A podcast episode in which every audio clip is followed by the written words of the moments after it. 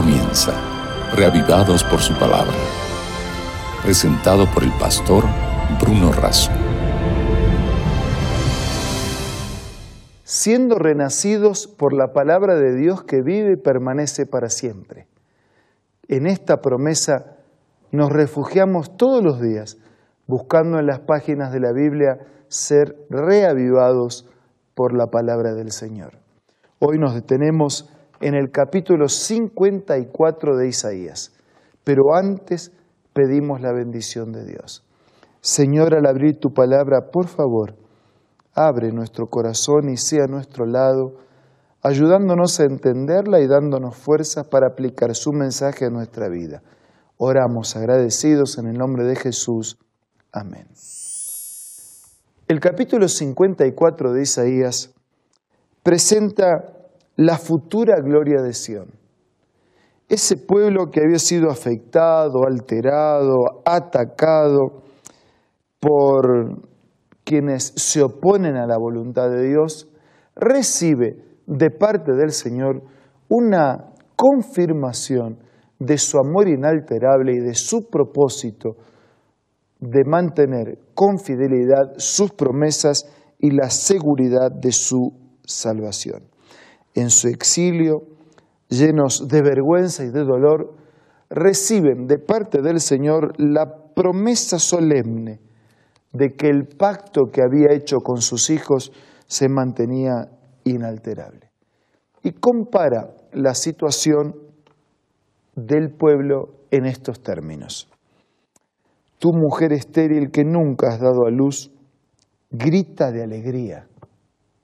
Y está haciendo referencia a Sara, que nunca había dado a luz, a quien Dios hizo una promesa en su ancianidad. Parecía que no se cumplía, pero Dios es el Dios de lo imposible. Tu mujer estéril que nunca has dado a luz, grita de alegría. Tú que nunca tuviste dolores de parto, prorrumpe en canciones y grita con júbilo. Hay alegría, hay abundancia, hay vida en la promesa de Dios. Porque más hijos que la casada tendrá la desamparada, dice el Señor. Ensancha el espacio de tu carpa y despliega las cortinas de tu morada. No te limites, alarga tus cuerdas y refuerza tus estacas. Alegría, gozo, vida, extensión. Alarga tus cuerdas y refuerza tus estacas. A derecha y a izquierda te extenderás. Tu descendencia desalojará naciones y poblará ciudades desoladas. Hay una misión que cumplir. Bendecidos para bendecir. Versículo 4. No temas porque no serás avergonzada. No te turbes porque no serás humillada. Olvidarás la vergüenza de tu juventud y no recordarás más el oprobio de tu viudez. Porque el que te hizo es tu esposo. Su nombre es el Señor Todopoderoso. Es el Redentor, es el Santo de Israel. Es el Dios de toda la tierra.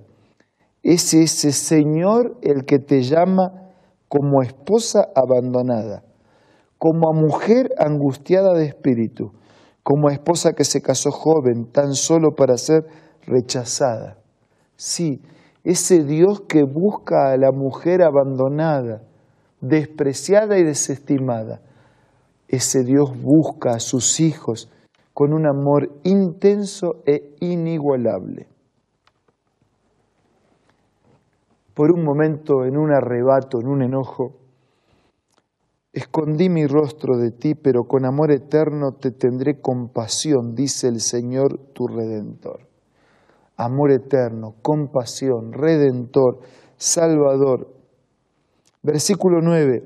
Para mí es como en los días de Noé cuando juré que las aguas del diluvio no volverían a cubrir la tierra.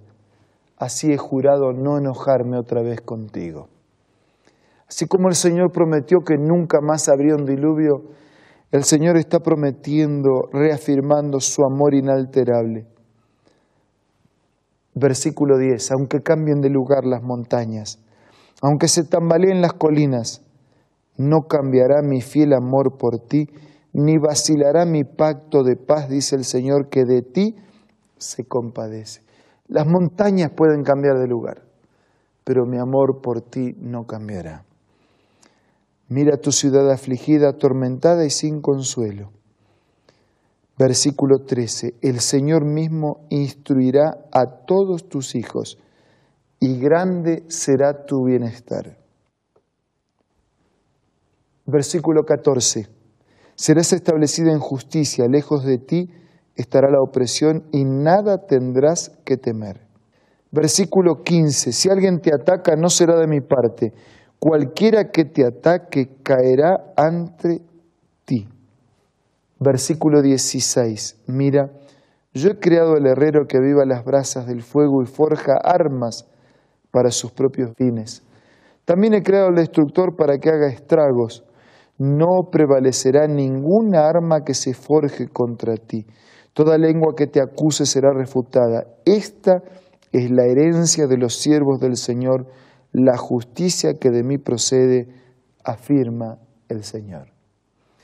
Nosotros estamos aquí frente a uno de los temas más complejos, pero al mismo tiempo más maravillosos de la Biblia. Un Dios que mantiene inalterable su propósito de fidelidad, que a veces tiene motivos para abandonarnos porque nosotros lo hemos abandonado a Él. Que a veces tiene motivos para ser indiferente y mirar para otro lado, porque nosotros reiteradamente somos indiferentes y miramos para otro lado. Pero esto es lo maravilloso y lo inexplicable del amor de Dios, porque no siempre tenemos cómo explicar todo aquello que tiene que ver con el amor de Dios. Un Dios que ama aunque no lo merecemos. Un Dios que ama aunque no lo amemos. Un Dios que es fiel aunque seamos infieles. Un Dios que mantiene su proyecto, su propósito, su pacto. Un Dios que dice yo tengo alegría para ti. Un Dios que dice yo puedo hacer milagros así como lo hice con Sara, dándole un hijo en la vejez. Yo puedo hacer que grites de alegría por la vida. Puedo multiplicar bendiciones, puedo extender, puedo darte una misión en la vida, puedo darle un sentido a tu existencia soy tu redentor, soy el santo de Israel, soy el que te ama como nadie, como siempre, como ninguno. Ese es Dios. Y usted tal vez pensaba que Dios no lo escuchaba. Y usted piensa que usted pide y Dios no responde. Y usted cree que Dios está tan distante y tan indiferente que no se preocupa en todas las cosas que usted enfrenta todos los días. Pero si hay alguien que está dispuesto a morir para demostrarme al máximo extremo su amor y salvarme del pecado y de sus consecuencias, ¿cómo es que puedo cerrar mi mente a pensar que en las demás cosas no seré sostenido y amparado por el mismo amor? Como ya he mencionado en algunas veces, si Dios es con nosotros, ¿quién contra nosotros? Y como lo dice con claridad el Evangelio, aquel cuando buscamos en primer lugar el reino de Dios y su justicia, Él nos dará por añadidura todas las demás cosas. Y como lo reitera Pablo, ¿quién nos puede separar del amor grande e inmenso de Dios?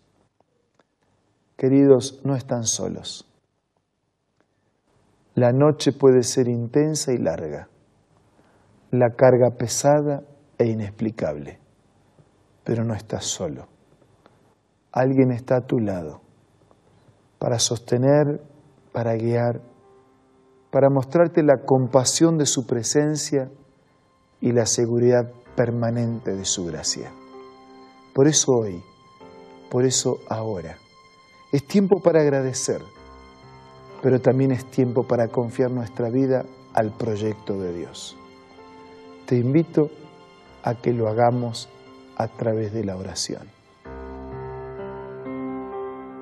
Padre nuestro que estás en los cielos, gracias, muchas gracias por el amor eterno con que nos amas.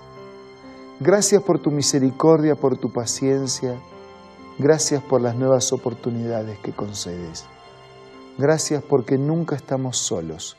a pesar de que te abandonamos, a pesar de que somos indiferentes, nos alejamos, transitamos nuestros caminos y hacemos nuestra voluntad, nos amas, nos buscas, nos llamas, nos atraes nuevamente a ti. Y en esta hora decidimos no resistirnos más a ese amor. Nos colocamos en tus manos, nos refugiamos en tu gracia. Queremos hacer tu voluntad. Bendice a todos nuestros amigos y hermanos. Te lo pido y te lo agradezco en el nombre de Jesús. Amén.